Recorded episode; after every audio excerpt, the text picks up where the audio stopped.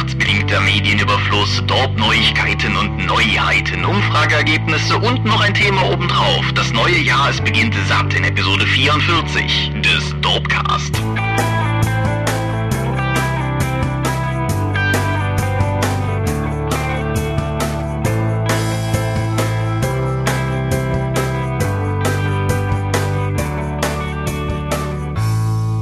Hi, ein frohes neues Jahr, ein frohes Weihnachtsfest gehabt zu haben und herzlich willkommen zu Episode 44 des Dorpcast.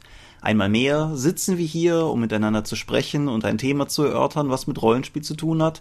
Genau genommen ein Thema wieder zu besuchen, bei dem wir bereits einmal gewesen sind, nämlich. Wir reden nochmal über Würfelsysteme. Genau.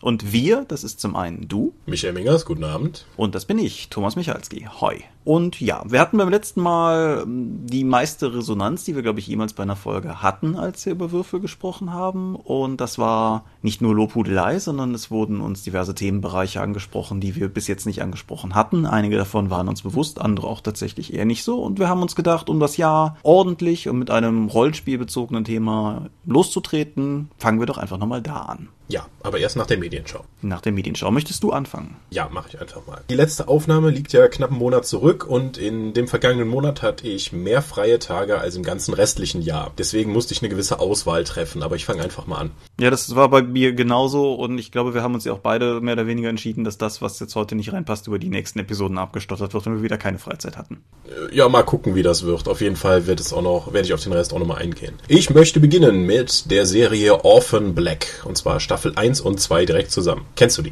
Ich äh, weiß, was es ist. Ich habe sie auf meiner Watchlist, ein Satz, den ich in den letzten Wochen dauernd zu irgendwelchen Leuten zu irgendwelchen Serien und Filmen sage, aber gesehen habe ich sie noch nicht, nein.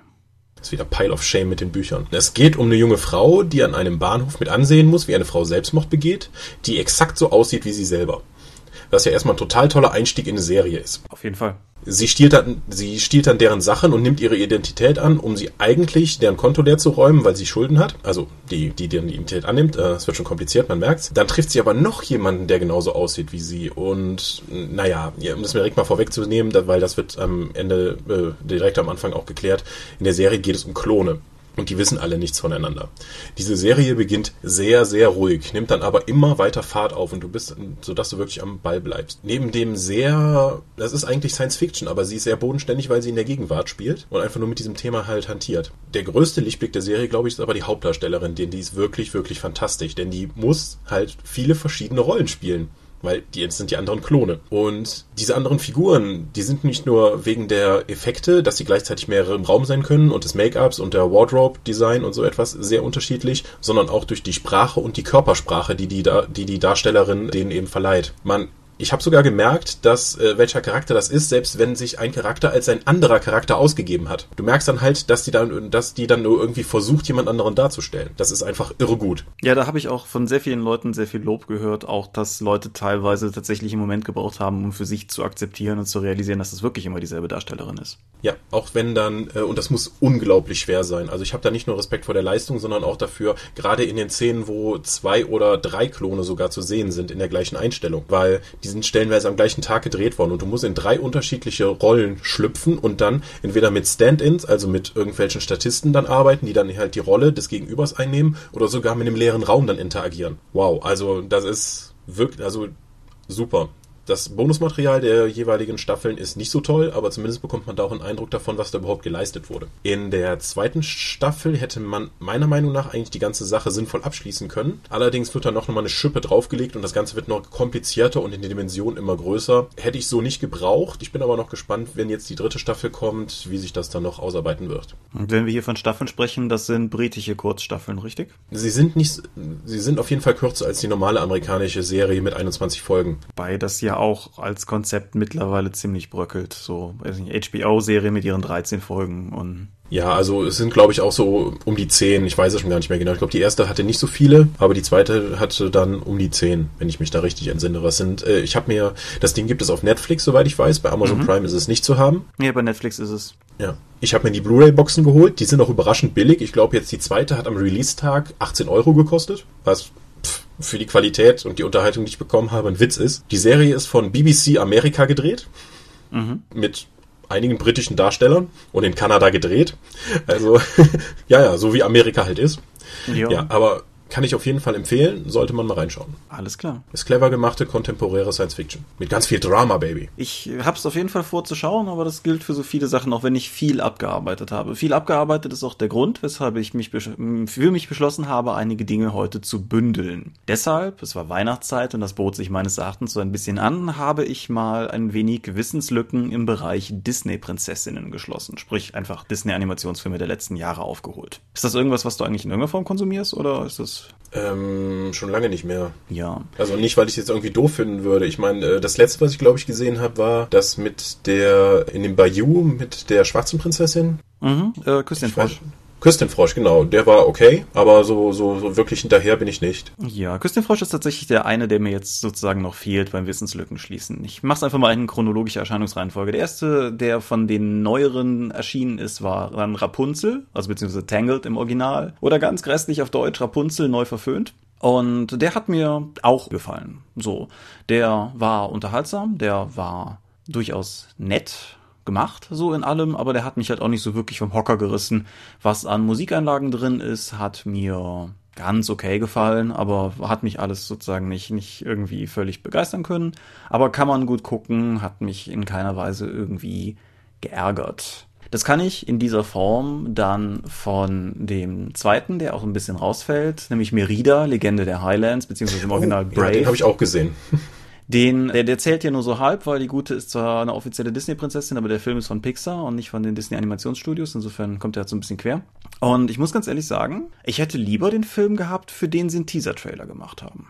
Okay. Wenn man sich nämlich den ersten Brave-Trailer nochmal anschaut, beziehungsweise Teaser, wird man feststellen, dass nicht ein einziges Frame aus diesem Teaser im Film ist. Mhm. Und ich fand den Anfang unglaublich stark mit dem Turnier und, und dem um die Hand anhalten und die Charakterisierung von Merida halt auch gegenüber ihren Eltern und so. Das fand ich super. Und das halte ich jetzt spoilerfrei. Ich fand die letzte Viertelstunde oder so relativ cool. Das, was in der Mitte des Films passiert, fand ich völlig öde.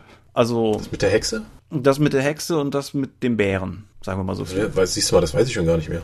Ja, siehst du, das, das, das sagt eine Menge.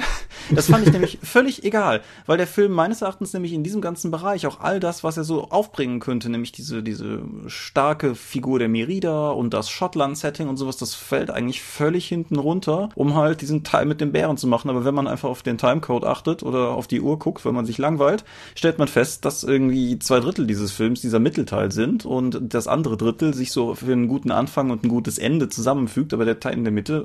Insofern Jahren. Den kann man gucken. Der ist jetzt auch nicht bodenlos schlecht. Also der ist jetzt irgendwie nicht, weiß ich nicht, Care Bears the Movie. Aber im Vergleich zu dem Rapunzel fiel er ab. Und er verliert völlig für mich im Vergleich zu Frozen, respektive auf Deutsch Die Eiskönigin, soweit okay, völlig unverfroren. Ich weiß nicht, wer diese neuen Untertitel bei Disney im Deutsch macht, aber die sind auf jeden Fall bemerkt. Wahrscheinlich der gleiche, der seit 30 Jahren dafür zuständig ist, dass deutsche Titel doofe Untertitel bekommen. Ja, aber ist ja auch, weiß ich nicht, König der Löwen, geile Mähne oder so war es ja nur auch nicht, ne? Also irgendwie, ich weiß es nicht. Ja, aber seit Hot fast zwei abgewichste Profis kann mich da eigentlich nichts mehr von einem deutschen Untertitel unter überzeugen. Die Killerbraut.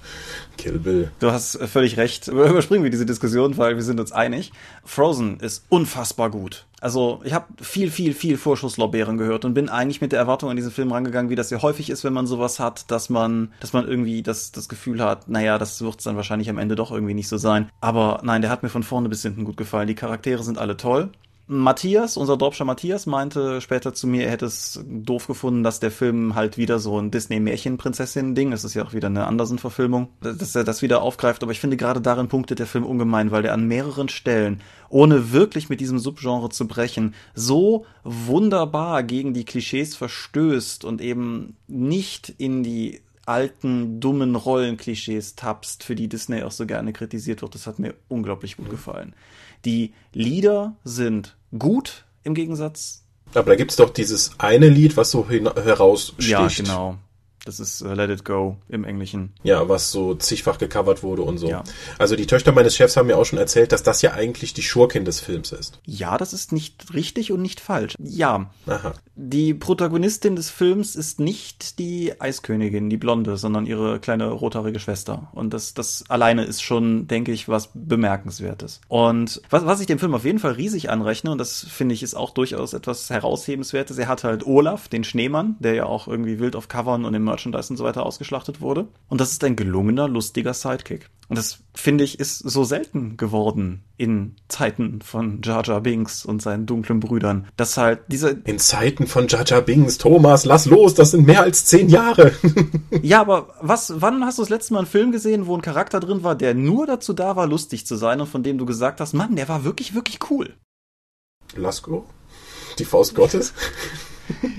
Ja, das ist sehr spartig und fast genauso lange her. Also insofern, ja, genau das meine ich halt. Und Olaf, ich fand Olaf vom ersten Shot an großartig und ich fand den Film bis dahin gut und ab dem Moment, wo der auftaucht, war ich völlig überzeugt. Tom hat eine Rätsel auf der Dorp geschrieben, die kann man sich mal anschauen. Tom ist eine andere Meinung als ich. Aber das, wie gesagt, lese mal nach, müssen wir jetzt hier auch nicht alles breit treten. Das Einzige, wo ich Tom recht geben muss, ist, dass die deutsche Übersetzung teilweise sehr, sehr, sehr, sehr seltsam ist. Also gerade in dem Let It Go zum Beispiel gibt es von, von der Eiskönigin Elsa gibt's die Zeile The cold never bothered me anyway. Und das ist in der deutschen Übersetzung, die Kälte ist nun ein Teil von mir. Ja. das ist nicht das Gleiche. Hm. Ansonsten die Übersetzung ist liebevoll gemacht. Also beispielsweise auch, was weiß ich hier besagt, der Olaf wird von Harpe Kerkeling gesprochen und der macht das auf eine ähnliche Art und Weise wirklich gut, wie zum Beispiel auch meines Erachtens Otto ziemlich gut ist als Synchronsprecher für derartige Charaktere in Animationsfilmen.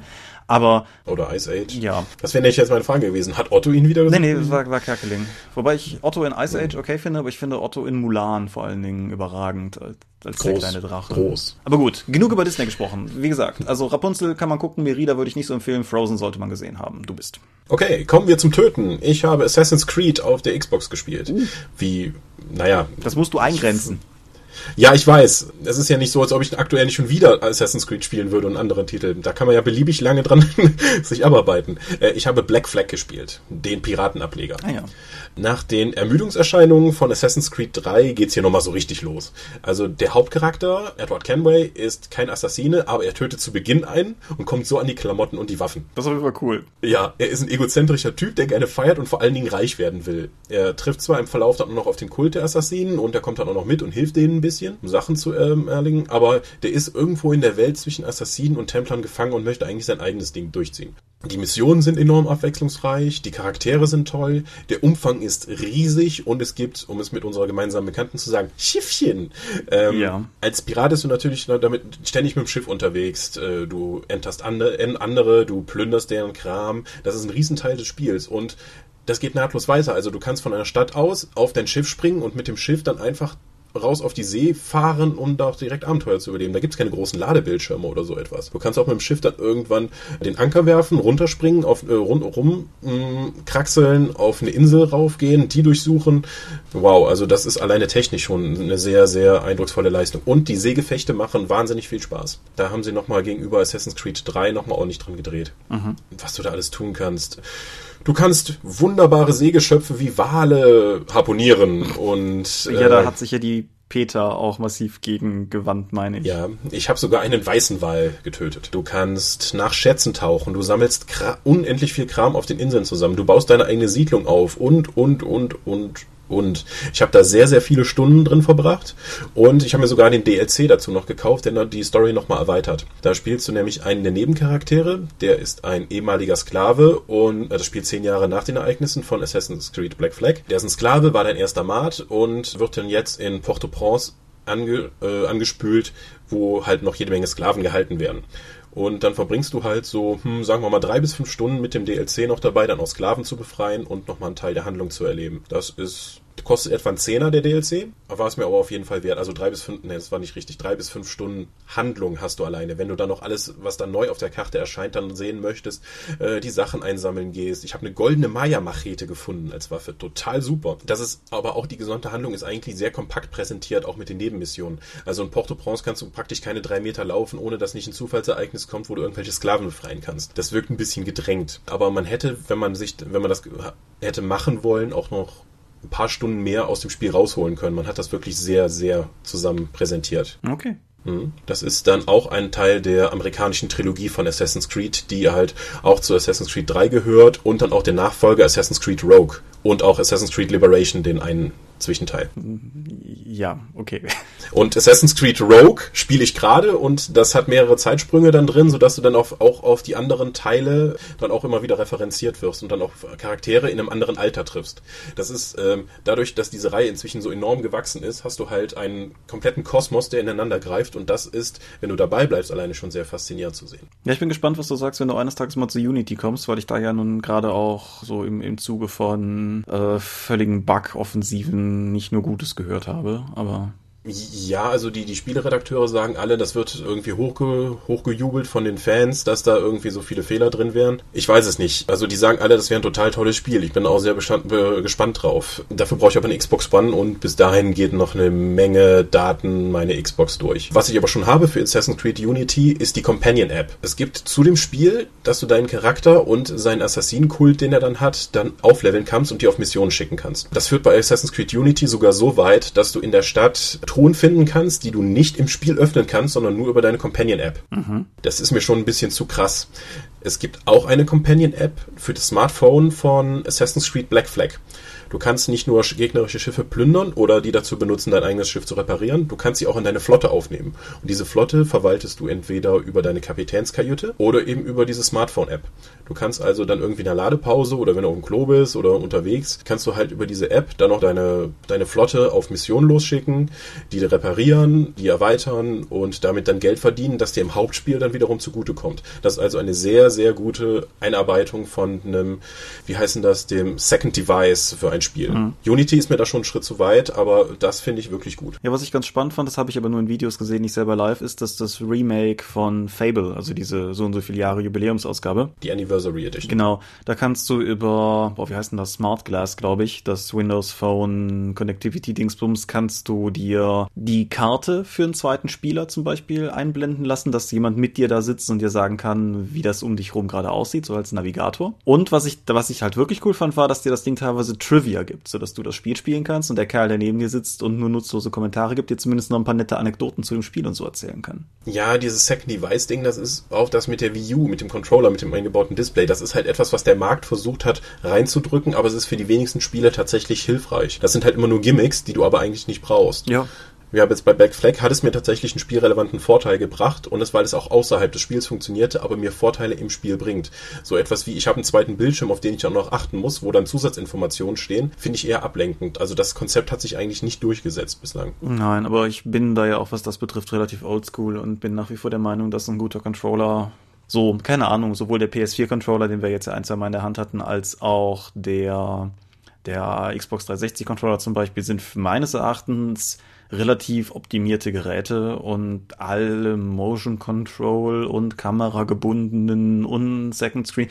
Da war noch nichts dabei, wo ich gesagt habe, Mann, das habe ich gebraucht. Ja, das sind halt Spielereien. Ja, wir werden alt. Ich habe jetzt letztes Mal noch, meine Kinect benutze ich ab und zu immer noch, wenn ich dann irgendwie gerade esse und dann über sage dann hier, Xbox, starte hier mal das Amazon-Teil, okay, wie meine Wiedergabeliste, nächste Folge, nächste Folge, ja, starte. Dann kann ich dir einfach das sagen, dann macht die das. Das ist schon toll. Aber es ist halt auch nur eine Spielerei, weil mit dem Controller bin ich immer schneller. Ja, genau. Die Dito fürs Windows Phone, da ist ja jetzt Cortana in Deutschland erschienen, die äh, Halo-namensentliehene Siri-Variante von Microsoft. Cool. Ist ganz, ganz cool, kann, kann eine Menge nützliche Dinge und ich bin mit allem schneller, wenn ich es von Hand mache.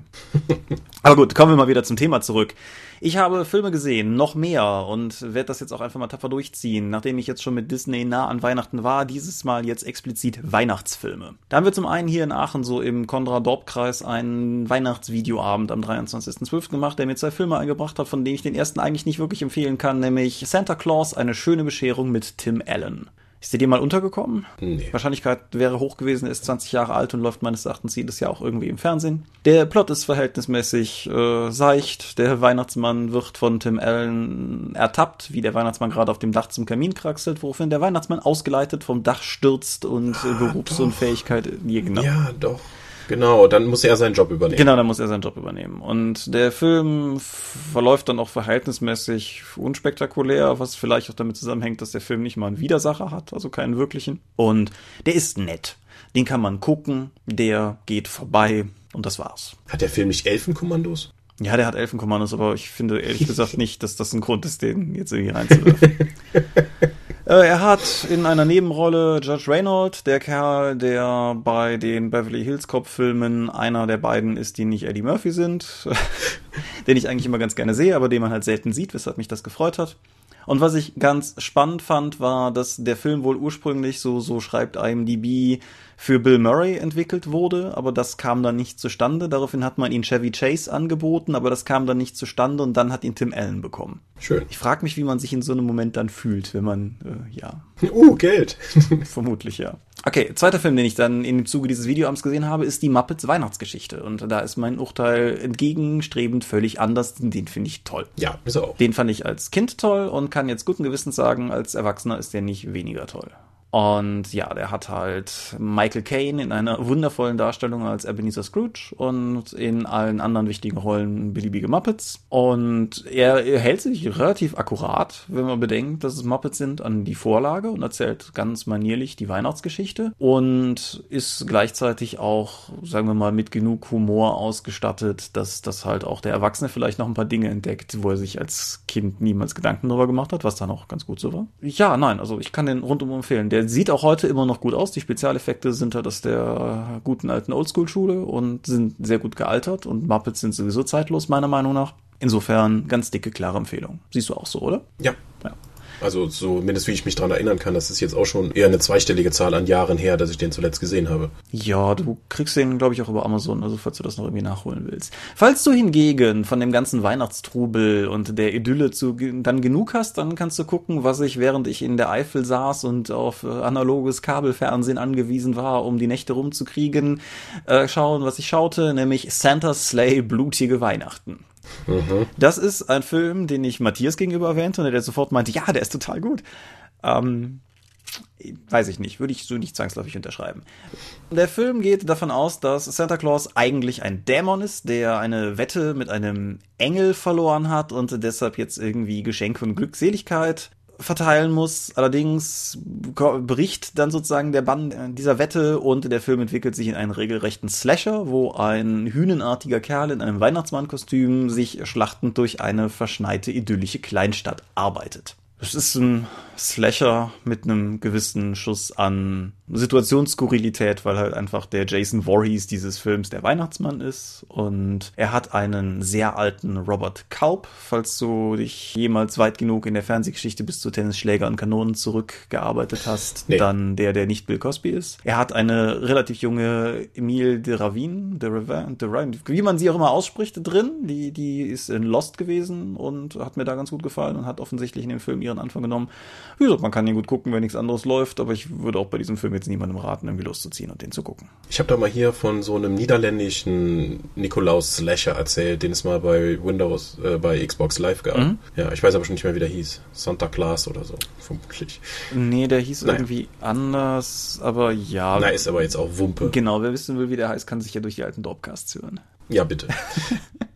Ich habe noch ein Xbox-Spiel gespielt, und zwar Crackdown 2. Mhm. Crackdown hat eine bewegte Geschichte in, in Deutschland. Crackdown 1 ist damals in Deutschland indiziert worden Warum auch immer, weil da spricht eigentlich nichts für. Aber Crackdown war damals sehr erfolgreich, weil wenn du Crackdown gekauft hast, lag da die Beta ein Beta-Key für Halo dabei. Ich glaube, da haben wir sogar mal drüber gesprochen, ja genau. Ja, also das hat zum großen Erfolg von Crackdown beigetragen. Das war ein, ein Open-World-Spiel. Eine freie Hatz eines Klonpolizisten, ah, Klone, das ist ein Thema, äh, auf Gangs in einer Großstadt, äh, Pacific City. Es hat durchaus Spaß gemacht, man konnte viel durch die Gegend hüpfen, man musste Kugeln einsammeln, um sich zu verbessern. Ja, was ist beim zweiten bitte so schief gegangen? Es gibt keine Handlung, es gibt keine Missionen, man macht einfach immer nur das Gleiche. Und dann ist einfach das Spiel vorbei. Es, es gibt keinen Twist, das, das ist einfach nur, du hast eine offene Welt, da ist die Mission, töte in der Gebiet alle Gegner, dann machst du das, dann gehört die jetzt dir, dann gehst du zum nächsten, dann machst du das wieder. Im Vorspann wird die Anführerin der Rebellenfraktion namentlich genannt und auch gezeigt und ich dachte mir schon so selbstsicher, haha, wenn die so inszeniert ist, da wechselt man bestimmt irgendwann die Seiten. Das kann gar nicht anders sein. Nein, die meldet sich im Spielverlauf Spielverlauf zwei, dreimal überfunkt und sagt, wie böse die Organisation ist, für die man kämpft, womit sie übrigens recht hat. Mhm. Aber es gibt keine Möglichkeit, irgendwas anderes zu machen. Das ist ja geil. Dein Chef, der die, äh, der die ganze Zeit durchfunkt, äh, beschimpft dich mal öfters schon mal und redet auch nur Quatsch. Ich wäre wirklich gerne gewechselt. Nur der größte Witz ist wohl, das ist ein Open-World-Spiel, aber nach rund acht Stunden bist du durch. Das weiß ich nicht, ob ich schon mal ein Open-World-Spiel hatte, was so schnell durchzuspielen war. Man, Nee. Wüsste ich das jetzt. ist eigentlich gibt es in Open World Spielen relativ einfach, gibt den Leuten möglichst viel zu tun, aber da kann man nicht viel machen. Man sammelt noch Erfahrungen in Form von kleinen Kugeln, die dann auf dich zufliegen, wenn du jeweils Aktionen durchgeführt hast, also Fahrerfahrungspunkte, wenn du Gegner überfährst oder Rennen gewinnst, Geschicklichkeit, wenn du an bestimmte Stellen springst und doch die, die eine von den 500 versteckten Kugeln einsammelst. 500. Schießen oder Nahkampf, Kugeln bekommst du, wenn du Leute killst. Als ich nach so rund vier Stunden schon drei von sechs möglichen Stufen in den meisten Skills erreicht hatte, dachte ich mir schon so, hm, entweder wird die Levelprogression jetzt enorm viel langsamer oder das Spiel ist gleich vorbei. Naja, es war vorbei. Jeder Stufenaufstieg verändert aber immerhin das Aussehen des Charakters. Du, die Rüstung, die du trägst, wird dann immer cooler. Direkt die erste Stufe, die du bekommst, was praktisch nach dem Tutorial passiert, sorgt dann schon dafür, dass du einen Helm bekommst, was deine Auswahl des passenden Gesichtes des Charakters völlig ad absurdum führt, weil den siehst du nie wieder. Ja, toll. Und ja, wenn man Assassin's Creed gewöhnt ist, ist die Grafik wirklich unfassbar doof, weil die ist total flach, langweilige Texturen und die Kletter- und Laufsachen sind so unglaublich langweilig und doof, wenn man einfach vorher Assassin's Creed gespielt hat und auch, glaube ich, insgesamt. Wenn man ein paar Stufen Geschicklichkeit gesammelt hat, springt man so sieben bis acht Meter hoch und das heißt, dein Charakter wird kaum noch kontrollierbar, weil der auch so, so eine Art Gummiball wird, der durch die Gegend titscht. Ja, okay. Das ist insgesamt Nee, also Finger weg von Crackdown 2. Ich habe mir davon so einiges mehr versprochen und das wirkt einfach wie eine Auftragsarbeit, die man in kurzer Zeit durchhauen muss. ja, okay. Ich glaube, ich weiß gar nicht, ob das in Deutschland offiziell erschienen ist nach dem indizierten Vorgänger. Das weiß ich tatsächlich auch nicht. Ich habe gerade mal nachgeguckt, von wann das ist, ob das vielleicht damit mit der Grafik Nee, zusammenhängt. ist vier Jahre alt. Ich wollte gerade sagen, wenn ich sehe, dass Assassin's Creed 1 von 2007 ist, was mich nebenbei auch Ja. so ein bisschen schockiert gerade, und auf der anderen Seite das dann eben von, von 2010, 2011 ist, ja, okay, nö, dann, Ja, das ist, also eigentlich müsste man, da ist Assassin's Creed schon raus gewesen. Das hätte man eigentlich besser wissen können. ja, da ist Assassin's Creed drei bis vier Jahre raus gewesen, also, ja. Ja. Ich hatte auch noch so, ich weiß nicht, ob es ein Bug ist oder einfach nur schlechtes Game Design. Es gab nur einen Punkt, den konnte ich nicht erobern, weil es kamen keine Gegner mehr und ich musste eine bestimmte Menge an Gegner töten, um den, um den Punkt zu erobern. Und ich stand da und wartete und wartete und wartete und es kam einfach keiner mehr. Das war doof, weil dann kann ich den Erfolg nicht kriegen. Ich habe jetzt 27, ich habe jetzt 26 von 27 Punkten in der Stadt erobert. Ja, okay. Ich hätte gerne noch meine 50 Gamerscore dafür, dass ich diesen Punkt auch noch erobere. Es gibt in der Anleitung auch irgendwie eine Beschreibung, wie man den Helikopter steuert. Ich habe keine Ahnung, wie man Helikopter ruft in diesem Spiel oder einsteigt. Es, es wirkt einfach total unfertig und komisch.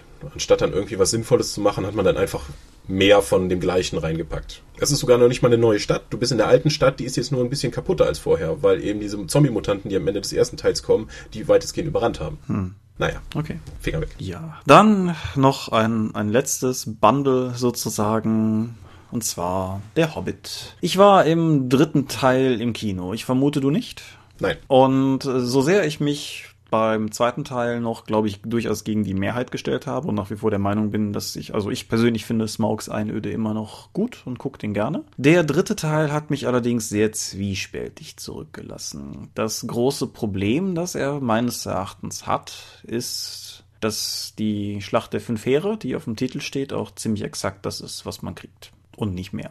Was nicht hundertprozentig richtig ist, weil der Film hat wirklich gute Charaktermomente. Er hat ein, zwei Momente, die ich zu den, sagen wir mal, interpersonell stärksten Momenten der kompletten sechsteiligen Peter Jackson Tolkien-Reihe halte. Das nützt nur nichts, wenn die einen relativ geringen Prozentteil gegenüber einem sehr gigantischen Prozentteil Schlachtengedöns darstellen. Und irgendwie, ich kann nicht sagen, woran es liegt, aber eigentlich, also irgendwie sind es nicht mal coole Schlachten. Ein Problem, was sie auf jeden Fall haben, ist, dass sie nie ein Ende nehmen. Also es gibt genau zwei Arten von Orks. Es gibt Orks, die sterben, wenn du sie streifst.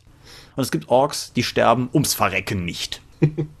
Und es ist am Ende fast schon absurd. Also gerade einige namhaftere Gegner, wie oft die wieder aufstehen. Jeder einzelne Moment in diesen Kämpfen ist für sich genommen cool. Aber spätestens nach zwei Dritteln des Weges denkst du dir, komm, reicht. Komm, lass es vorbei sein. Das, das klingt so wie mein Gesamtproblem, auch schon beim ersten Hobbit. Das ist ja an sich nett, nur warum muss ich hier zweieinhalb Stunden im Kino dafür sitzen? Das hätte man auch in einer wesentlich kürzeren Zeit erzählen können. Ja, bitte, gebt, bitte macht mir aus der Trilogie einen Film. Also ich hätte tatsächlich gerne, jetzt wo ich alle gesehen habe, der letzte Teil ist übrigens nur 144 Minuten, was irgendwie... Äh, Schnäppchen. Ja, was halt auch, glaube ich, so ein bisschen zeigt, dass es am Ende halt so ein bisschen dünn wurde. Die ursprüngliche Planung wäre gewesen, dass der erste Teil von Zweien bis zu der Sache mit den Fässern raus bei den Elfen reicht und der zweite Teil dann der Rest gewesen wäre. Und das hätte bedeutet, dass der zweite Teil den ganzen Lake Town-Kram enthalten hätte, den ich wirklich cool finde, also wirklich, wirklich cool finde, da, der, dass er die gesamte Sache mit dem Drachen drin gehabt hätte und eben die Schlacht der fünf Heere. Und das wäre ein wirklich geiler Film gewesen.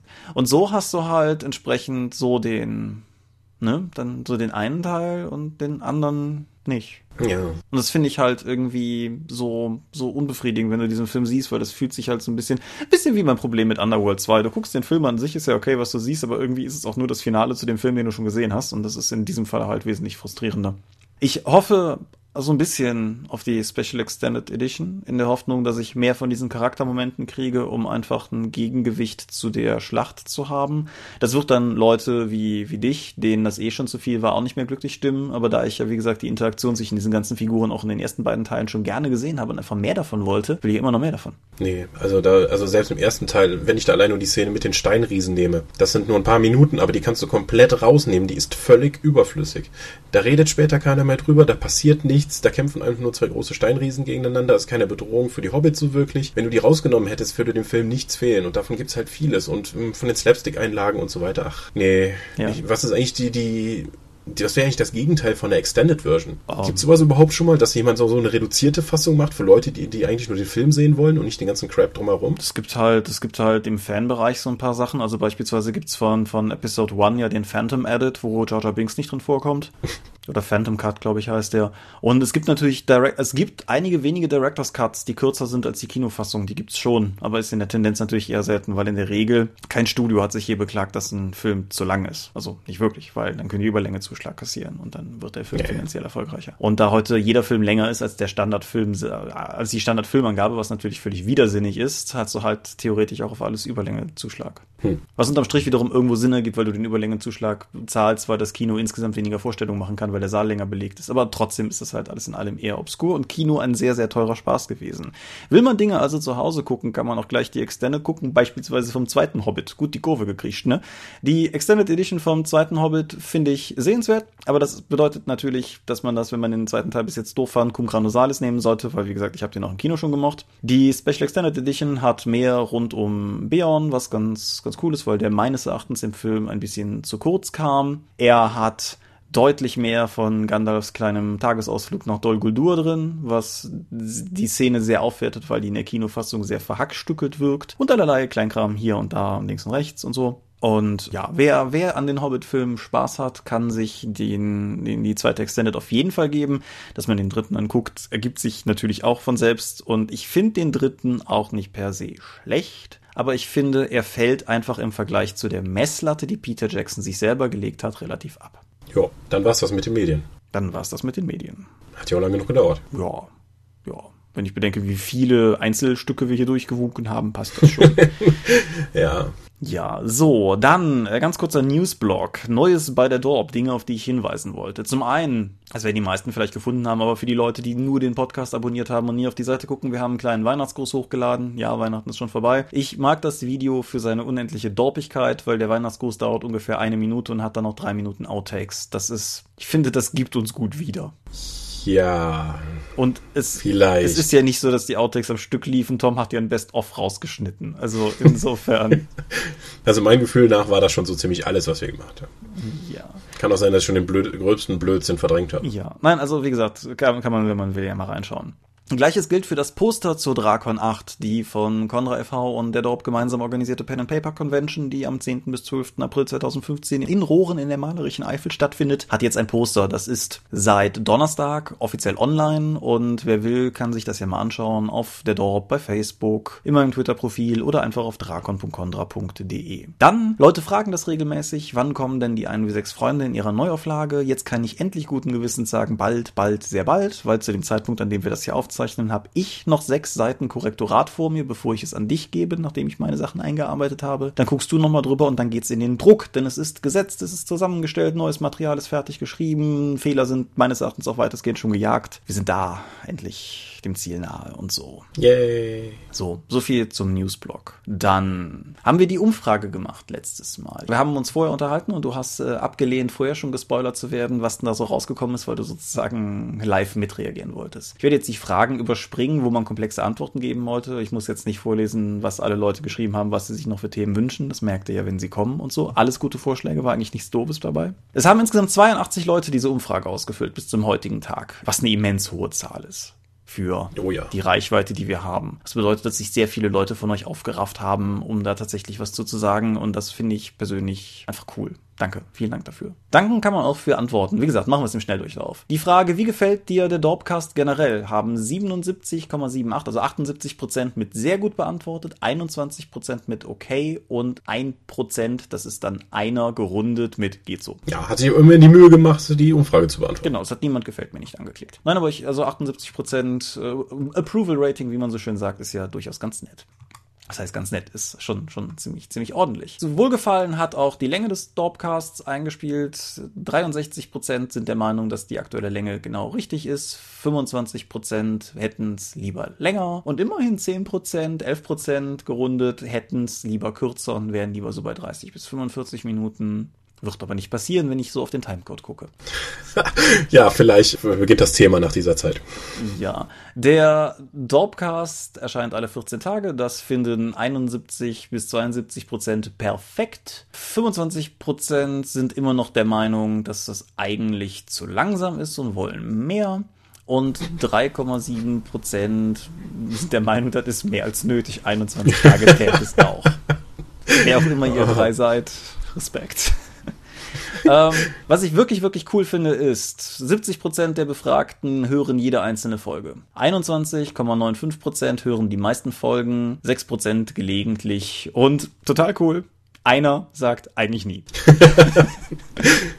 Vielleicht liest er das nur auf der Homepage und hat dann entsprechend geklickt. Ja, finde ich, finde ich das sich cool. Nein, aber das 70 Prozent sich jede Folge anhören, auch da definitiv, definitiv cool. Gut, wann hörst du den Dropcast? Das ist eine relativ komplex jetzt hier vorzutragende Folge. Bottomline ist, die meisten Leute hören ihn daheim und unterwegs scheint es, weil beides satt über 50 Prozent jeweils hat. Die meisten Leute hören ihn über einen MP3-Player, gefolgt von auf der Seite, gefolgt von via iTunes. Echt? Es hören mehr Leute über die Seite als bei iTunes? Ja, es hören, lass es mich konkret sagen, 27 Leute direkt über die Seite und 20 Leute bei iTunes. Hm, okay. So, bei den Themen, über die wir auch reden können, sagen, also vielmehr bei der Frage, ob wir über andere Themen reden sollen, sagen 35 Prozent bloß nicht. Und alle anderen sind dafür, dass wir auch mal weit schweifen, wobei eigentlich alle vorgeschlagenen Themen bei mindestens einem Viertel der Leute Anklang fanden. Das waren halt so Sachen wie Literaturdiskussionen oder auch persönliches oder gesellschaftliche Fragen. Aber explizit jetzt persönliches und LARP als einzige Themen sind knapp unter 20 Prozent. Waren aber auch Leute für das wir. Ja gut, LARP haben wir ja abgehandelt. Was ich ganz interessant fand, war bei dem Sonstigen, das finde ich jetzt auf die Schnelle nicht, war einer dabei, der sagte, bloß keine Medienschau. Und die mhm. nächsten drei unabhängig voneinander schrieben irgendwie alle, boah, Medienschau, total super. Also eben, insgesamt gab es auch nur den einen, der die Medienschau doof fand. Ansonsten haben sich bestenfalls Leute positiv geäußert. So, und dann kommen nur noch die Fragen, welche konkreten Themen sich die Leute wünschen. Da haben wir insgesamt 32 Antworten bekommen und die wenigsten Leute haben, glaube ich, nur ein Thema geschrieben. Also das werde ich mal noch in Ruhe fertig auswerten. Die meisten Leute sind mit den meisten Sachen, die wir neben dem Dorpcast machen, in irgendeiner Form vertraut. Wobei der ganz klare Gewinner ist Dorp TV. Das hat eine unfassbare Bekanntheit, wo von 81 Leuten, die diese spezielle Frage beantwortet haben, nur zwei Leute noch nie von Drop TV gehört hatten und immerhin 46 das gerne nutzen und 33 halt sagen, ist mir halt durchaus auch bekannt. Es gibt ein paar Sachen von den eher äh, ausgelagerten Sachen, so wie die Alfilaria-Sachen oder auch meine eigenen Bücher, die eine, eine relativ geringe Bekanntheitsrate hatten. Da werden wir in der Zukunft mal noch arbeiten müssen, aber es soll jetzt heute nicht unbedingt Thema sein. Und dann gab es noch die Frage, was für Podcasts andere Leute so hören. Und ohne das jetzt hier in genauen Zahlen zu haben, weil das war ein Textfeld, aber man kann sagen, dass ein sehr großer Teil der Leute sehr viel hört, was wir auch hören. Da sind halt so Sachen wie Stay Forever oder Young in the 80s, ausgespielt, System Matters, der Polyeder Podcast, der mit sehr vielen Requiskant den Parke Symbolen gekennzeichnet war, waren halt drin. Und was auf der Grund der Fragestellung nicht so ganz genau herausgeht, es gibt ein paar Leute, die halt auch sehr explizit nicht Rollenspiel-Podcasts genommen haben. Es gab halt auch einen, der ganz explizit geschrieben hat, wenn ich jetzt weiterschreibe, wird's off-topic. Mich hätte off-topic tendenziell interessiert, macht aber auch nichts, können wir einfach irgendwann nochmal separat abfragen, weil, ja, ich finde, das ist auch was, wo man durchaus über den Tellerrand schauen kann. Es ist mehrfach gefragt worden, ob wir nicht auch mal eine Folge machen können, wo wir Podcasts vorstellen, die wir gerne hören. Ja, ja. haben wir auch auf der Liste. Genau, haben wir auch auf der Liste, ganz genau. So viel zu der Umfrage. Du möchtest noch was zu Numenera sagen, glaube ich. Ja, ähm, ich bin ja kein Numenera-Fan, aber nichtsdestotrotz müssen wir einfach darüber reden, dass die Start Next Crowdfunding-Kampagne für das deutsche Numenera zu dem Zeitpunkt, wenn wir das hier aufnehmen, bei unfassbaren 47.400 Euro steht. Ja. Das ist unfassbar.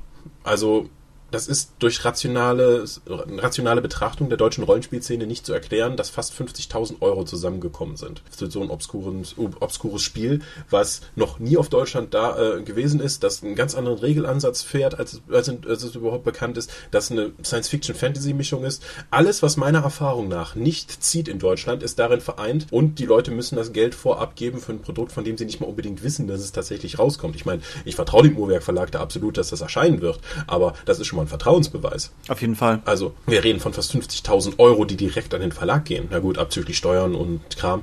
Aber das sind fast, das sind um die 750 verkauften Grundbücher beziehungsweise Boxen, die bis jetzt rausgegangen sind. Ja. Damit ist Numenera auf einen Schlag eines der am besten verkauften Rollenspiele in Deutschland. Ja, sie sind derzeit bei ungefähr 271 Prozent Funding-Ziel, was für sich genommen schon beeindruckend ist. Aber genau, wenn man das ausnahmsweise mal tatsächlich auch in absoluten Zahlen betrachtet, das ist schon... 750 verkaufte Grundbücher. Weißt du, was das heißt?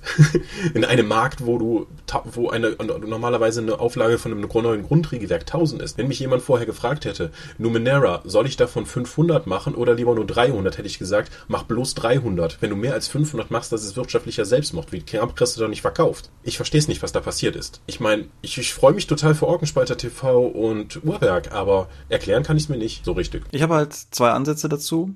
Zum einen, oder sagen wir mal eine Perspektive erstmal dazu, weil man muss ganz klar sagen, anders dazu, ich finde Numenera halt tatsächlich auch cool und in, insofern hat das Projekt vielleicht bei mir einen emotionalen Bonus von Anfang an gehabt. Ich gebe dir allerdings durchaus recht, dass ich jetzt auch vom Markt her nicht gedacht hätte, dass es so einschlägt. Aber man, man sagt ja immer, dass der deutsche Rollenspielmarkt sehr konservativ ist und mehr oder weniger gerne den, den alten Wein in neuen Schläuchen konsumiert. Und sehr viel von der Marktlage spricht auch erstmal dafür. Was ich mich halt frage, seitdem ich sehe, wie diese Zahl höher wird und höher wird und wie der Uhrwerkverlag verzweifelt versucht, sich noch Stretch Goals einfallen zu lassen, um das irgendwie ne, so rechtfertigen oder so. Sie haben jetzt ja noch mal eins nachgelegt. Und ja, seit, seitdem frage ich mich halt, ob es tatsächlich daran liegt, dass der, der Deutsche als solcher halt keine, keine neuen Ideen haben will oder ob es einfach bis jetzt nicht die richtige neue Idee war. Weil dieses Projekt hat natürlich auch einen gewissen Persönlichkeitsbonus, weil die Orkenspalter TV-Leute sind cool und Uhrwerk mag eigentlich auch, glaube ich, die Mehrheit der Szene. Insofern steht das auf jeden Fall direkt auf guten Füßen. Nichtsdestotrotz ist es vielleicht auch einfach eine Nische, die hier vorhanden war und vielleicht endlich mal ein Projekt, auf das man sich stürzen kann. Und wenn man bedenkt, dass Uhrwerk jetzt letztlich, wenn man Splittermond dazu nimmt, damit innerhalb von ja einem Jahreslauf oder anderthalb bis zum Erscheinen vielleicht vielleicht mhm. zwei starke neue IPs auf den Markt gebracht hat. Und jetzt ist Splittermond vielleicht nicht gerade das innovativste Rollenspiel der Welt, das will ich hier nicht behaupten, aber es ist ein neues Rollenspiel am Markt und das, da sind genug andere schon dran hängen geblieben. Oh ja. Und insofern, ich bin mir nicht sicher, ob der Markt nicht durchaus neue Ideen gutiert. Es müssten dann halt nur die richtigen sein. Ja, und ähm, du siehst es jetzt nur einfach von der Produktlinie. Ich sehe das, muss das aber auch als Verlagsmensch von der Vertriebsschiene aussehen, nämlich Crowdfunding nach der Berge des Wahnsinns Kampagne von von Pegasus und jetzt hier dem Ding von Uhrwerk. Crowdfunding, wir hatten ja schon mal in der, einer der ersten Episoden von uns drüber gesprochen, wo wir über Crowdfunding geredet haben, ist ein weiterer Vertriebsweg, um Produkte an den Kunden zu bekommen. Es geht nicht nur mehr darum, das Produkt einfach nur zu produzieren, sondern du kannst, bringst es damit auch direkt an den Kunden. Das ist wie wenn du damals gesagt hättest, so, ach, dieses Internet und das Verkaufen darüber, das setzt sich eh nicht durch, ich setze weiter auf Telefonverkäufe. Das musst du ernst nehmen, dass das auch einfach, dass du den Kunden damit deine Produkte präsentierst. Also das wird nach den Prometheus Games, Pegasus und Uhrwerk das gemacht haben und zumindest wir von Ulysses auch das ja schon für die Vampire, kommende Vampire-Edition auch angekündigt haben.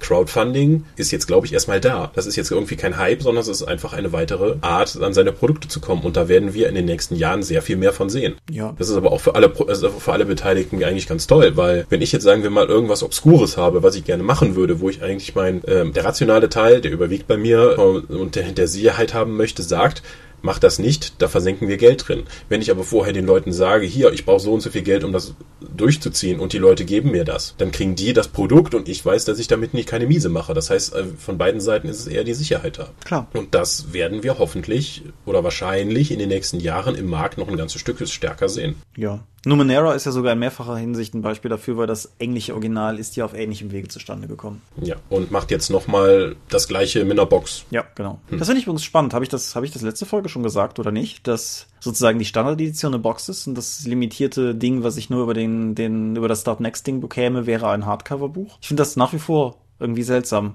weil ich verdammt nochmal diese Box haben will. Von dem ersten Mal an, wo ich das Wort gelesen habe, weil das habe ich ja schon oft genug gesagt, ich Boxen einfach mag. Ich finde es halt ganz spannend. Dass, aber tatsächlich, also ich scheine da in meiner Einstellung ja auch eher in der Minderheit zu sein. Die Mehrheit der Bäcker zumindestens hat sich ja hat sich ja für das Hardcover ausgesprochen. Äh, ja, weil es das auch nur darüber gibt, weil die Box kannst du ja später immer noch kaufen. Ja. Also von daher. Aber wie schon mal hier, glaube ich, erwähnt, Boxen und Bücher verkaufst du ja in zwei ganz andere Zielgruppen. Ja. Bücher sind für die Rollenspieler und Boxen verkaufst du über den normalen Handel. Also, und die Boxen, die wir haben, gehen total gut über Amazon und andere Großhändler, wohingegen die normalen Rollenspielbücher halt nur über die Fachhändler laufen. Ja, das heißt, wenn Numenera damit dann im breiteren Rollenspielmarkt halt mehr Leute zum Rollenspiel bringen kann, weil es eben Leute damit ausprobieren, hey, warum nicht? Aber gut, bevor wir diese Boxendiskussion weiter vertiefen, kommen wir doch mal zu einem anderen sehr grundlegenden rollenspielerischen Mittel zum Zweck, nämlich dem Würfel einen weiteren Mal. Gut, nach etwa 50 Minuten Aufnahme gucken wir mal, was da noch jetzt rumkommt.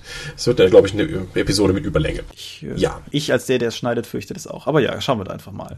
Gut, was hatten wir letztes Mal nicht drin? Ich glaube, einer der größten Systeme, wie Würfel im Rollenspiel angewendet werden, die wir nicht hatten, sind wohl Poolsysteme. Ja. So wie bei, die größten Vertreter sind wohl die World of Darkness Spiele, vor allen Dingen Exalted durch die schiere Menge und Shadowrun. Exalted durch die schiere Menge, aber rein, rein systemquantitätstechnisch gewinnt die alte World of Darkness, gefolgt von der neuen World of Darkness, gefolgt vom Age of Sorrows. Also insofern.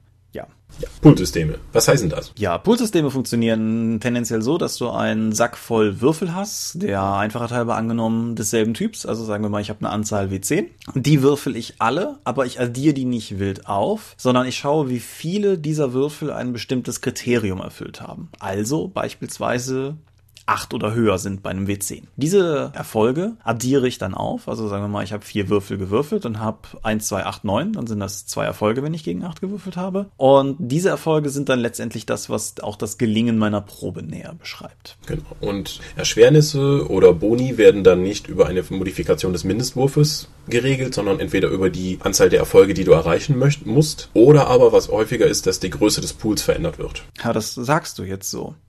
Also beispielsweise. Ja, also sagen wir mal in den modernen Systemen. In den in schlechten alten, in schlechteren alten Systemen ging beides, was natürlich zu völliger Konfusion geführt hat und auch von der Wahrscheinlichkeit her keinen Sinn macht. Genau, weil also ich, ich bin mir nicht ganz sicher, aber ich denke, du kannst in der alten World of Darkness Konstellationen bauen oder auch zumindest beim alten Exalted Konstellationen bauen, wo Proben modifiziert sind durch die zu erreichende Mindestzahl, die der Würfel zeigen muss, durch die Anzahl der Würfel, die du würfeln darfst und dann vielleicht sogar noch durch eine Anzahl Erfolge, die dir abgezogen werden, bevor es gewertet wird. Also. Das sind natürlich verschiedene Stellschrauben, mit denen du der, der, den Mechanismus bearbeiten kannst. Aber so sinnvoll finde ich das nicht, weil es A für die Spielleitung nicht überschaubar ist, wie die Wahrscheinlichkeiten sich da verändern, mhm. wenn du jetzt sagen wir mal anstelle du brauchst einen weiteren Erfolg oder der Mindestwurf ist um eins höher für jeden auf den Würfel, den du würfelst. Das hat, macht sehr komische Sachen damit, wie, wie die Erfolgswahrscheinlichkeit deiner Probe dann aussieht. Aber das ist erstmal schwierig zu erkennen. Genau. Und es ist einfach unintuitiv, zu, ständig danach zu denken, was jetzt wie gehandhabt werden muss. Richtig. Und ich meine, es wäre damals bei Exalted so gewesen, dass bei Exalted die Schwierigkeit zum ersten Mal fix war. Die war dann, glaube ich, bei sieben. Bis auf bei Sidereal Exalted, die dann nämlich plötzlich wieder die daran drehen konnten. Was auf der einen Seite irgendwie tatsächlich eine schöne interne Begründung hatte, weil Sidereal Exalted anders als die anderen sozusagen am, Die Schicksals. an der Realität selber bastelt, genau am Schicksal und das insofern vielleicht eine ganz nette Idee ist, aber es führt halt trotzdem wieder zu alten Problemen zurück. Ja. Hast du eine Meinung zu Poolsystemen? Es ist relativ befriedigend, große Mengen von Würfeln zu würfeln, weil da fühlt man sich richtig toll. Also wenn man Exalted dann spielt, irgendwie so, haha, mein Angriff gegen diesen blöden Tiermenschen sind 14 Würfel, Junge, jetzt zeige ich's dir. Wenn du 14 Würfel würfelst, dann fühlst du dich auch mächtig, weil du brauchst eigentlich nur einen Erfolg, um den zu treffen. Das führt aber auch zu dem Problem, ich brauche nur einen Erfolg, um zu treffen und ich habe 14 Würfel. Das heißt, es wird relativ schnell unübersichtlich. Genau das gleiche wie bei Shadowrun. Ein Würfelpool un unter 10 ist ja eigentlich, du bist nicht gut in irgendwas. Und das führte natürlich bei der 5 oder 6 bei jeder Probe ist dann ein Erfolg. Ging es eigentlich auch nicht mehr darum, ob du etwas schaffst, sondern nur noch, wie gut du es schaffst. Und wenn du nicht gerade, das ist ja bei Shadowrun-Spielern sehr beliebt, so ein Brick von äh, mit Würfeln zu holen, mit diesen 6 mm Würfeln. Da sind 36 drin und davon kann man einen guten Teil dann für seine Shadowrun-Runde einsetzen. Das ist auch das Doofe, warum die die Shadowrun, offiziellen Shadowrun-Würfel halt in 12 mm Größe gemacht haben. Die sind viel zu groß für dieses Spiel. Poolsysteme sind äh, finde ich an sich nicht schlecht. Es wird halt nur leicht unübersichtlich. Ja, ich, Und es ist halt viel Würfelei, aber man würfelt ja gerne an sich. Ja, ich finde, wie es bei der neuen World of Darkness sich so auspegelt, eigentlich ziemlich okay. Ah, ähnlich wie bei der alten World of Darkness halt auch, wo du in der Tendenz dich irgendwie so bei Sterblichen zwischen halt irgendwie, also du hast halt bis zu fünf Punkte auf einem Attribut und bis zu fünf Punkte in der Fertigkeit und das wird halt aufeinander addiert und das ist im Großen und Ganzen erstmal der Rahmen, in dem du dich bewegst, wenn du nicht irgendwie Fu drauf wirfst. Das finde ich okay. Das bedeutet, dass du dich irgendwie, selbst mit Fu, sagen wir mal, im Bereich von bis zu 12 Würfeln, 13 Würfeln oder so bewegst, das ist immer noch managebar. Wir haben beide ein mittelschweres Würfeltrauma bei Exalted davon gezogen, wo die Pools, je nachdem, was für ein Exalted du bist und nach was für einer Regeledition du spielst, auch locker lässig mal bei 30 oder so ankommen. Und das halte ich für völlig abstrus. Alleine schon, wenn du 30 W10 würfelst, um jetzt einfach mal bei dem Beispiel zu bleiben, dann alleine die Auswertung Dauert. ist dann schon eine Last. Weil wenn vor dir 30 W10 liegen, erstmal mit einem Auge abzuscannen, wie viele von denen jetzt meinetwegen sieben oder höher sind, das ist keine intellektuelle Herausforderung, aber es ist einfach aufwendiger, als es meines Erachtens für einen guten intuitiven Mechanismus sein sollte. Mhm. Es gibt ja auch durchaus Systeme, die sagen dann, du hast dein Pool, gibt bis zu einer bestimmten Größe und alles, was du drüber noch an Würfeln hättest, sind automatische Erfolge. Sagen wir mal, denn du hast ein, du musst irgendwas würfeln und du hast, äh, du kommst durch Boni irgendwie auf 14 Würfel, aber das wird bei 10 gekappt, dann hast du schon mal vier automatische Erfolge. Auch wenn natürlich umgerechnet, wie beim Shadowrun-System, bei einer 5 oder 6 jeweils eigentlich nur drei Würfel ein Erfolg sind. Ja. Nur dass du halt so unglaublich gut bist, kriegst du dann halt Boni. Oder jede gewürfelte 6 hätte Zusatzerfolg. Da gibt's ja ganz viele. Aber ich bin auch der Meinung, man sollte es zum gewissen Grad kappen und dann irgendwie die, die überzähligen Sachen dann umwandeln. Ja. Was du natürlich im Regeldesign noch bedenken musst, ist so ein bisschen die Frage, wie du es aufziehst, weil beispielsweise alleine, wenn du einen World of Darkness Charakterbogen siehst, dann hast du normalerweise ja diese Kringel vordefiniert, die du ausmalst und die dann anzeigen, wie viel Würfel du würfeln darfst. Was dem System eine gewisse vordefinierte Endlichkeit gibt. Also wenn die Fertigkeiten von 1 bis 5 gehen und ich dann vielleicht noch einen Bonuswürfel kriege durch eine Spezialisierung, je nachdem, wie man Regelwerk angelegt ist oder sowas, dann ist das aber letztendlich auch der Rahmen, in dem ich mich bewege. Wenn es halt natürlich einfach ein nach oben offen skaliertes System ist, dann hast du relativ schnell das Problem, dass du wieder Berge von Würfeln würfelst, aber du hast halt andererseits nicht das analog zum Prozentsystem bestehende Problem, dass du irgendwann oben bist. Mhm. Das ist halt da oben offen, das heißt, du kannst immer besser werden. Das, das ist, eignet sich halt auch für eine bestimmte Art von Spiel. Genau. Scion haben wir jetzt gar nicht erwähnt. Ja, Sign hat ja, arbeitet ja auch sehr stark mit den automatischen Erfolgen, die du eben bekommst durch bestimmte God-Level, aber das ist halt von vorne bis hinten auch broken, das System. Ja. Deswegen sollte man da nicht so, nur so bedingt einen drauf eingehen. Ja. Also meine Erfahrung ist aber eher, Poolsysteme eignen sich eher, wie du schon sagtest, für Leute oder für Spiele mit nach oben offenem Powerniveau. Also auch für Leute, die das gerne haben wollen, richtig geile Typen zu spielen. Und da sind ja die World of Darkness Sachen und auch Shadowrun sehr durchaus passend. Ja. Anderer Anwendungsfall, den ich genauso sehe, nämlich mit der World of Darkness mit Mortals gespielt, die Systeme funktionieren halt auch relativ gut in einem Rahmen, wo sich die Werte relativ wenig verändern. Wenn halt die Charaktere normale Menschen sind und das Setting halt tatsächlich auch so angelegt ist, dass sie wie normale Menschen funktionieren in der Welt des Übernatürlichen, dann ist klar, dass der Spielraum, in dem sich die Werte bewegen, relativ abgesteckt ist. Das führt zu einer relativ begrenzten Charakterprogression, was jetzt nicht deins ist, aber was man ja machen kann. Und da funktioniert es halt durchaus auch, weil halt einfach du dieses Skalierungsproblem gar nicht so sehr hast, weil du gar nicht so weit in irgendeine Richtung gehst, dass du merkst, dass da Grenzen sind. Hm, ja, nehmen wir zum Beispiel mal Shadowrun. Grundsätzlich kann ich durch den, im Schnitt gesehen, beim Pool muss ich drei Würfel addieren, um einen weiteren Erfolg zu generieren. Mhm. Und wenn du schon relativ weit oben bei Shadowrun mitspielst, sagen wir mal, du hast bei einer normalen Probe 12 bis 14 Würfel, dann durch irgendwas anderes, sei es nur durch weitere Cyberware, Magie oder sonst irgendwas, dann nochmal drei Würfel drauf zu bekommen, damit es einen signifikanten Unterschied macht, ist schwierig. Also deswegen sind ja le leider auch schon viele Shadowrun-Charaktere vom Start aus eigentlich fertig gebaut, ja. denen du nichts mehr machen kannst. Was ich gerade bei Systemen, die zwei Werte addieren, um den eigentlichen Probenwürfelpool zu definieren, andererseits noch wichtig finde, ist eine gewisse Intuition darin, wie Dinge zusammenpassen. Also beispielsweise, kann ich zwei Attribute miteinander kombinieren, um damit zu würfeln? Oder würfel ich immer fest ein Attribut und eine Fertigkeit oder so? Und das ist zum Beispiel eine Sache, die ich bei Shadowrun teilweise ein bisschen problematisch finde bis heute, gerade bei Shadowrun 4. Shadowrun 5 bin ich jetzt nicht so firm drin, dass ich manchmal einfach echt nicht weiß, was jetzt wie aneinander kommt nochmal und das dann wieder nachschlagen muss. So, keine Ahnung, ich bin jetzt irgendwie Hacker. Ist das jetzt eine Probe, wo irgendeiner der Werte von meinem Deck kommt? Oder sind das jetzt beides Werte, die, die sozusagen aus mir heraus erwachsen? Oder was ist mit der Programmstufe? Ja, normalerweise ist es immer dann Attribut plus Fertigkeit, was dann den Pool ergibt. Aber du hast natürlich recht, wenn du einen Hacker spielst, dann hast du ja gerade eine Inkarnation in fünf Editionen von Shadowrun und das wären jetzt, glaube ich, die und sieben verschiedene Arten von Hacking-Regeln und keine davon funktioniert. Ja. Ähm, das ist etwas, was Shadowrun seit 20 Jahren mit sich rumschleppt das kriegen die hoffentlich auch noch irgendwann hin. Ja, zur achten Edition oder so läuft das dann. Hm.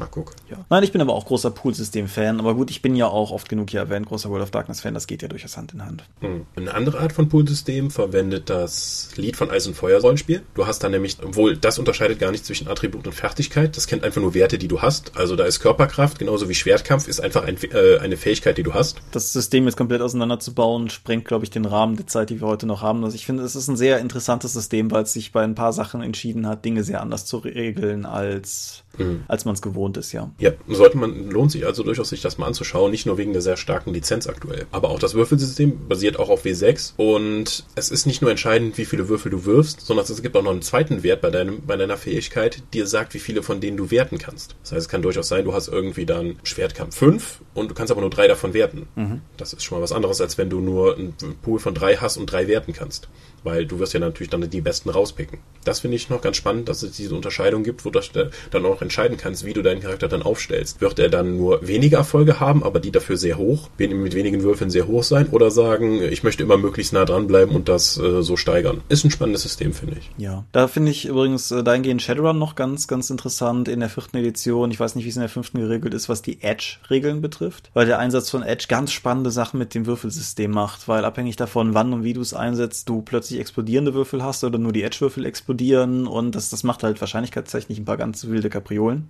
Finde ich aber nicht uninteressant. Ich mag durchaus, ich sag mal, Gummipunktesysteme einer beliebigen Art, wo du dir halt irgendwie Vorteile durch eine Charakterressource kaufen kannst, die aber gleichzeitig einen Unterschied macht, ob du vorher auf Nummer sicher gehst oder ob du nachher Mist ausbügeln musst. Und das finde ich löst es ganz gut. Hm, ja gut, das macht ja auch Splittermond eigentlich ganz spannend mit den verschiedenen Arten von Würfen, die du eben machen kannst. Ja.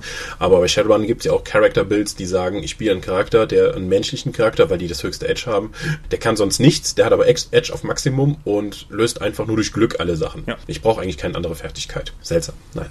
Apropos seltsam. Es gibt ja noch Fate. Fate benutzt ja Fatschwürfel von dem alten Fatsch-System. Ich verstehe ja Fate nicht. Und das beginnt ja nicht erst beim Würfelsystem, aber bleiben wir mal bei den Würfeln. Bei Fate setzt man Fatschwürfel ein, die haben, sind sechsseitige Würfel, zwei von denen sind positiv, mit einem Plus, zwei sind negativ mit einem Minus und zwei Seiten sind neutral ohne irgendwas. Mhm. Wenn man in einer, wenn man besser ist, kriegt man mehr Würfel für eine Probe, oder? Ich habe keine Ahnung. Meine einzige Berührung mit Fate war euch einmal bei ähm meinem Sturmspielen zu sehen. Ja. Ich meine eigentlich, dass wenn man sagt, ich bin besser in irgendetwas, bekommst du mehr Würfel. Aber das ist ja eigentlich auch egal, weil die Würfel auch negative Seiten einhalten können. Ich, ich weiß nicht, ob das richtig erklärt ist, weil Fate für mich ein Buch mit jede Menge Siegeln ist. Aber diese Mechanik scheint ja bei, einigen, bei vielen, vielen Leuten richtig gut anzukommen. Dann einfach dann zu sagen, okay, hier Plus und Minus negiert sich, was bleibt übrig, was Positives oder was Negatives. Das ist aber, sagen wir mal, noch äh, sehr vanillig. Das hat meines Erachtens Warhammer 3 oder auch das neue Star Wars System schöner gelöst. Mit auch vielen anderen Würfeln. Mit Einschränkungen meinerseits. Aber ja, genau. Ja. Will, willst du es erstmal umreißen? Ich habe zwar das äh, Starterding vom neuen Star Wars gespielt, aber ansonsten. Ja, bei denen hast du eine breite Palette an Würfeln und die haben statt Werten Symbole drauf. Wie auch bei Fudge-Würfeln heben sich einige von den Symbolen gegenseitig auf, aber das ist ja noch nichts Spektakuläres. Was ich daran aber richtig toll finde, ist, dass diese Würfel immer eine Geschichte dabei erzählen. Man kann scheitern, aber etwas Tolles passiert, wie zum Beispiel du stürzt in den Abgrund, findest da aber einen Schatz, weil du eben das große Erfolgssymbol gewürfelt hast, aber eigentlich von den Ergebnissen her negativ bist. Ebenso kann man etwas schaffen, aber das kostet dich dann ganz viel Erschöpfung oder so und ist damit eigentlich ein teuer erkaufter Sieg. Das bietet viel, viel, viel mehr Freiraum, das Ergebnis der Würfelei im Spiel zu interpretieren, auch wenn die Wirkung regeltechnisch bereits festgelegt ist. Da hatten wir sehr spaßige Erlebnisse mit, sowohl bei Warhammer 3 auch, auch, als auch bei Star Wars. Da kam immer gut Laune auf. Auf jeden Fall, ja. Man muss zwar der Fairness halber sagen, dass meines, also ich persönlich fand bei dem Star Wars Start Paket Abenteuer, das erste, was sie rausgebracht haben, da sind ja mittlerweile auch, glaube ich, mehrere von raus fand ich jetzt vom Abenteuer her relativ mau. Aber du hast recht, die Mechanik machte trotzdem durchaus Lust auf mehr, ja. Ja gut, das war halt ein Schaulaufen einmal durch die Stadt mit festgelegten Begegnungen, die dann passieren, um einfach mal das komplette Regelsystem zu zeigen. Ja, genau. Das, das war jetzt nicht großartig spektakulär, spektakuläres, aber du sollst ja sowohl das, das ist einfach da, um die Regeln zu lernen. Deswegen, dafür fand ich es total gut. Aber äh, ich muss sagen, das gefällt mir. Also Warhammer 3 hat ja ein bisschen das Problem einfach durch die Itemschwemme, die auf dem Tisch rumlag mit verschiedenen Karten und Markern und so etwas. Das war ja schon eigentlich mehr brettspielig. Ich, ich mag diese haptischen Elemente total, nur das war too much. Aber die, mit dem Würfelsystem, dass du diese Ergebnisse interpretieren kannst, fand ich toll. Ja, meine, meine Einschränkung, die ich eben einbringen wollte, ist halt auf der anderen Seite irgendwie genau das. Also der Vorteil dieser speziellen Würfel ist ganz klar der, dass du halt auch entsprechend abgeleitete Ergebnisse hast. Der Nachteil dieser speziellen Würfel ist, dass es spezielle Würfel sind. Ah, ja, gut.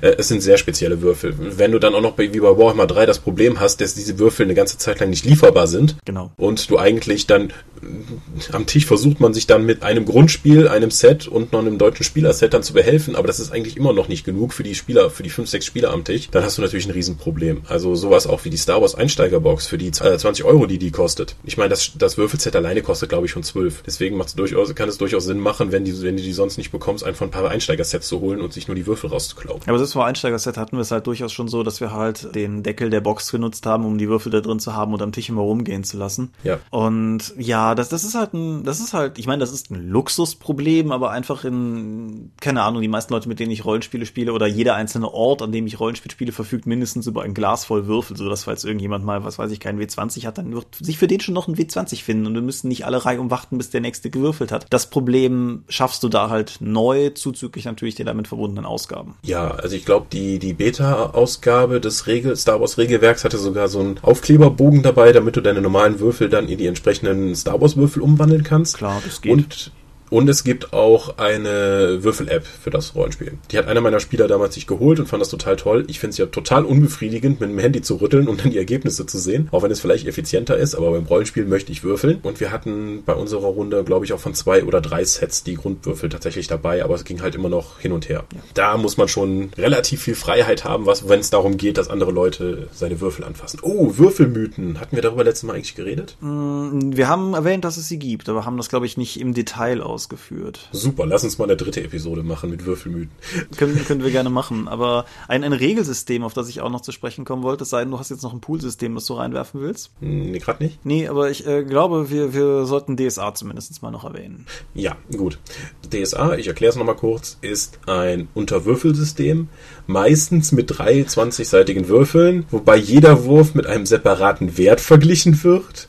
Und wenn dieser Wert, den du gewürfelt hast, über dem Wert, den du würfeln solltest, liegt, hast du noch die Möglichkeit, mit dem entsprechenden Talent, auf das du gewürfelt hast, Punkte davon auszugeben, um das auszugleichen. Ja. Stimmt das so? Ja, wenn der Schwierigkeitsmodifikator deiner Probe höher ist als der Wert in dem Talent, den du hast, so dass der Gesamtwert negativ ist, so verwandelt sich dieser Punktepool in einen auf jeden Wurf jeweils anzuwendenden Malus. Man hört es vielleicht schon, es ist völlig unmöglich, ohne technische Unterstützung in diesem System eine ungefähre Erfolgswahrscheinlichkeit zu bekommen, Erschwernisse abzuschätzen oder Boni zu vergeben. Das, das geht einfach nicht. Also das ist dann immer Handwedelei und da kommen am Ende ganz komische Sachen raus. Selbst so simple Fragen wie, wie wahrscheinlich ist es, dass eine Probe mit drei Proben gegen Schwierigkeit 10 und mit Talentwert 0 bestanden wird, Thomas? Ja, es ist halt, es ist halt völlig krude, weil du du dann auch noch ausgehend von drei verschiedenen Attributwerten rechnen musst. Und Sagen wir mal drei Proben gegen zehn. Wie hoch ist die Wahrscheinlichkeit, bei drei Proben gegen zehn die Probe zu schaffen? boah,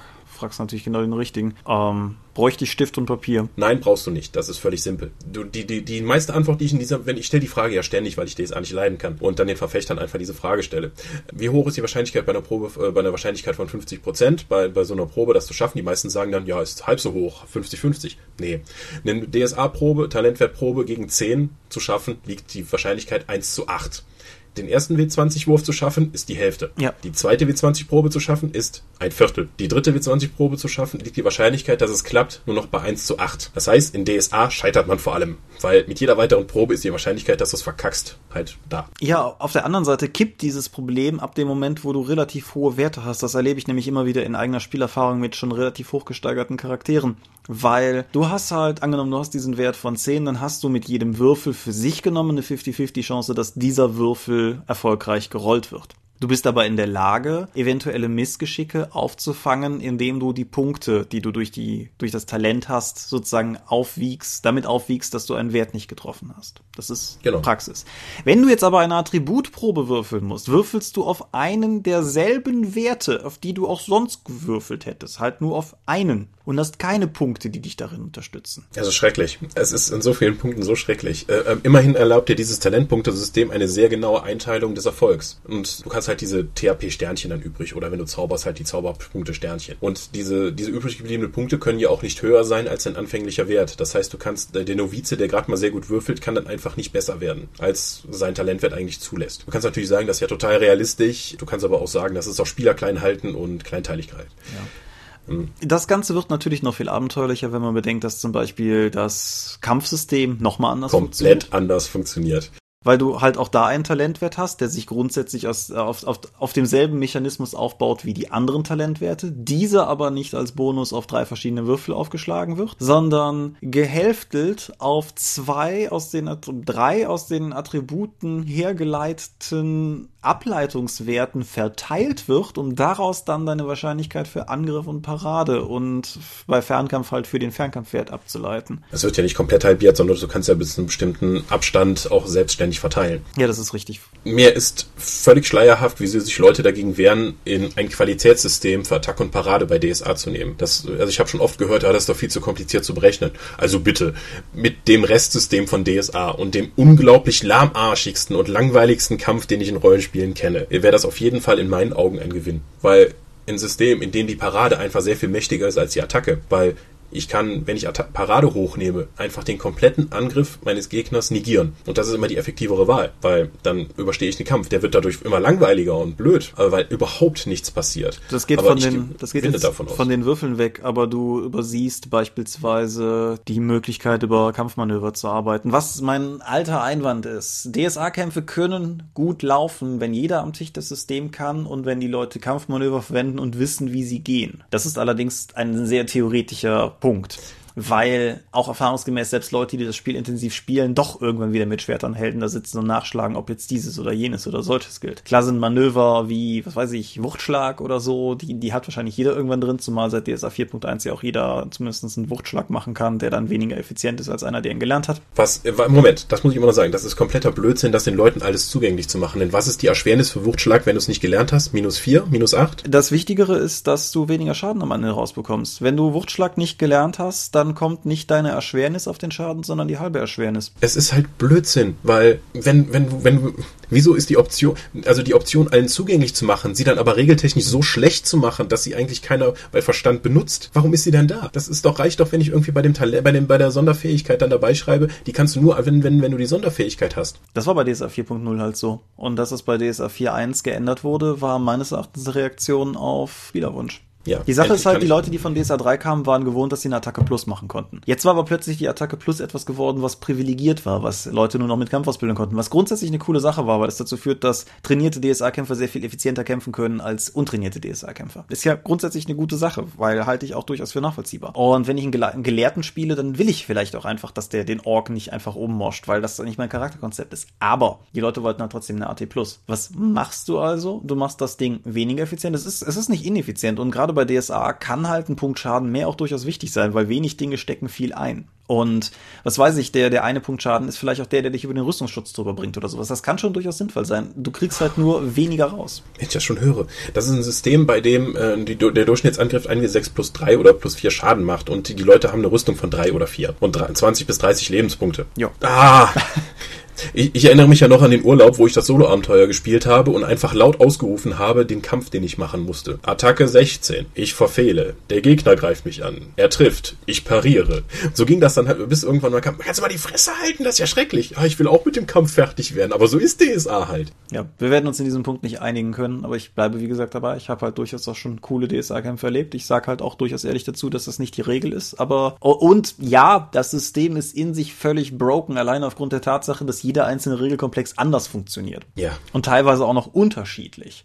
Ich habe letzte DSA 4 Sitzung eine Tuchrüstung erhalten. Dann habe ich mich auf die, Wert, auf die Suche nach den Werten der Tuchrüstung gemacht. Wir spielen aber nicht mit Trefferzonen. Das ist alles zu finden. Das ist auch durchaus im Buch. So ist das nicht. Aber ich habe mich trotzdem eine Weile erstmal rumgesucht, weil du dann halt, ja, dann wieder in Tabellen rumwühlst. Und das ist sehr viel aufwendiger, als es sein sollte, sich eine Tuchrüstung anzuziehen. Aber, ja gut. Herzlichen Glückwunsch. Nee, also ich finde das komplette DSA-System klobig, und für den Aufwand, den ich reinstecken muss, bekomme ich zu wenig am Ende raus. Und die Kämpfe sind mir einfach zu statisch. Weil da, dieses System, das ist ein Unterwürfelsystem, da bin ich ja eh kein großer Fan von. Und dann auch noch mit der zu mächtigen Parade, beziehungsweise, dass du mit der Parade alles negierst oder eine gute gelungene Art. Es ist ja auch äh, am weitesten, es ist eigentlich egal, wenn ich jetzt einen Attackewert von 16 habe, ob ich eine 1 bis 16 würfel. Das ist einfach nur gelungen oder nicht. Es sei denn, du verwendest Kampfmanöver, um mich im Kreis zu drehen. Ja, außer es gibt irgendwo Sonderregeln dafür. Ja gut, aber die kannst du nicht ausblenden, die sind ein relativ elementarer Teil des Systems. Insofern, aber ja, wie gesagt, wir, wir sind uns in diesem Punkt, denke ich, uneinig. Mhm. Aber ja, ich nehme an, Leute werden da auch gerne bereitwillig. Ich hoffe, Leute werden auch bereitwillig Kommentare ja. zu schreiben. Weil ich weiß ja durchaus auch, dass wir DSA-Spieler in der Hörerschaft haben und mich würde durchaus interessieren, wie ihr das so seht. Spielt ihr DSA trotz ja. der Regeln oder habt ihr auch Spaß daran? Weil, wie gesagt, ich, ich stehe dazu. Ich spiele DSA auch durchaus gerne mit diesen Regeln. Bis folgt! Naja, aber es ist einfach auch bei DSA, finde ich auch, wenn ich das nochmal leiten müsste, was ich am Anfang von DSA 4.0 gemacht habe, Boni oder Mali zu vergeben, hat ja massivste Auswirkungen darauf, ob eine Probe gelingt oder nicht. Und das kann ich überhaupt nicht einschätzen. Wie schon Anfang er erwähnt, dass einfach, wenn ich jetzt sage, mach mal eine Kletternprobe, aber die ist um 4 erschwert und plötzlich verschiebt sich die Erfolgswahrscheinlichkeit von irgendwie 78% auf 38%. Aber das konnte ich ja vorher nicht einschätzen. Außer ich müsste sonst jedes Mal wissen, was hat mein Spieler jetzt in dieser Probe da eigentlich drauf? Ja. Und wie viel Mali und Boni kann ich vergeben? Deswegen finde ich es problematisch, wenn feste Mali und Boni halt so in dem Abenteuer drin sind, weil je nachdem, wie mein Talentwert ist, hat das komplett andere Auswirkungen darauf, ob ich die Probe gelingt, ob mir die Probe gelingt oder nicht. Ja. Was ich da ganz spannend finde, ist, wenn man DSA mit genug unterschiedlichen Spielleitern spielt, muss man nicht mal für auf Cons, kann man auch einfach mal machen, wenn man sozusagen, wie wir das ja haben, wir ja mal gesagt, habe ich ja mal gesagt, dass wir mal den Spielleiterposten sozusagen haben rumgehen lassen in einer Runde. Was für fundamental unterschiedliche Verständnisse von was eine Schwierigkeit ist und was realistisch zu schaffen ist und was nicht existiert, ist abenteuerlich. Mhm. Also hier, ne, unser, unser Dorpscher Matthias, was der mir schon an Schwierigkeiten um die Ohren gedroschen hat, da würden die meisten anderen Spielleiter, glaube ich, mit den Ohren schlackern. Das hat auch dazu geführt, dass nie was geklappt hat. Aber das, das ist ja, also sagen wir mal, unrealistische Schwierigkeiten zu vergeben, ist kein Fehler des Systems, aber Schwierigkeiten völlig uneinschätzbar zu machen, ist definitiv ein Defizit mhm. des Systems. Ja. Es, es, gab mal einen schicken Artikel bei den Teilzeithelden, der hatte sogar zwei Teile. Da hat jemand versucht, eine mathematische Formel aufzustellen, um die Erfolgswahrscheinlichkeit von einer DSA-Probe zu darzustellen. Und er musste die Probe vereinfachen, weil die sonst nicht mehr auf die Seite gepasst hätte, von der Länge her. Auch die, die, die Matrix, die er dann gebaut hat, um das eben berechnen zu können, die sah sehr abenteuerlich aus. Also ich, ich werde mich damit einfach nicht warm. Ja, ich bin mal also, gespannt, wie das im finalen DSA 5 aussehen wird. DSA 5 Beta hat ja durchaus konkrete äh, Vorschläge gemacht, wie Schwierigkeiten anzusetzen sind. Wir haben das eben bisher in der bisherigen Spielpraxis manchmal besser, manchmal schlechter empfunden, aber mal schauen. Hm, ich habe keinen Schimmer. Gut, ich habe noch eine Sache, die ich gerne vorstellen würde, ein Würfelsystem. Mhm. Wir sind auch schon relativ weit dabei. Das Würfelsystem vom kommenden Mutant Chronicles Rollenspiel. Da kann ich nämlich jetzt wieder als Fanboy glänzen. Das System ist so konterintuitiv, wie es nur geht. Also. du bist ein schlechter Fanboy. Ein ganz schlechter Fanboy. Warte, warte. Das heißt nicht, dass ich es nicht gut finde. Ich habe es noch nicht gespielt, aber es liest sich einfach so anders, aber auch gut. Man würfelt bei, je, bei allen Proben 2W20 und unterwürfelt einen Wert. Mhm. Aber das wird nicht zusammen bei dir, sondern mit jedem der W20 musst du unter den Wert kommen. Mhm. Du hast auch noch die Möglichkeit, dir zusätzliche Würfel dazu zu kaufen. Dafür, äh, da komme ich gleich noch zu. Das klingt erstmal total seltsam, aber wenn du zwei 20-seitige Würfel nimmst, dann hast du zwar immer noch die große Bandbreite an Möglichkeiten, die der W20 dir eben bietet, nimmst aber den hohen Zufallsfaktor raus, den nur ein W20 erbringen würde, weil jede Zahl, Erfolgszahl ist halt gleich wahrscheinlich bei einem W20. Wenn du zwei W20 hast, dann hast du das schon mal ein ganzes Stück auseinandergehoben, weil einer von denen wird schon irgendwie was vielleicht bringen. Das heißt, die Bandbreite der Ergebnisse von 1 bis 20 ist immer noch da, nur die Wahrscheinlichkeit, dass du halt völlig in die Scheiße greifst, ist geringer.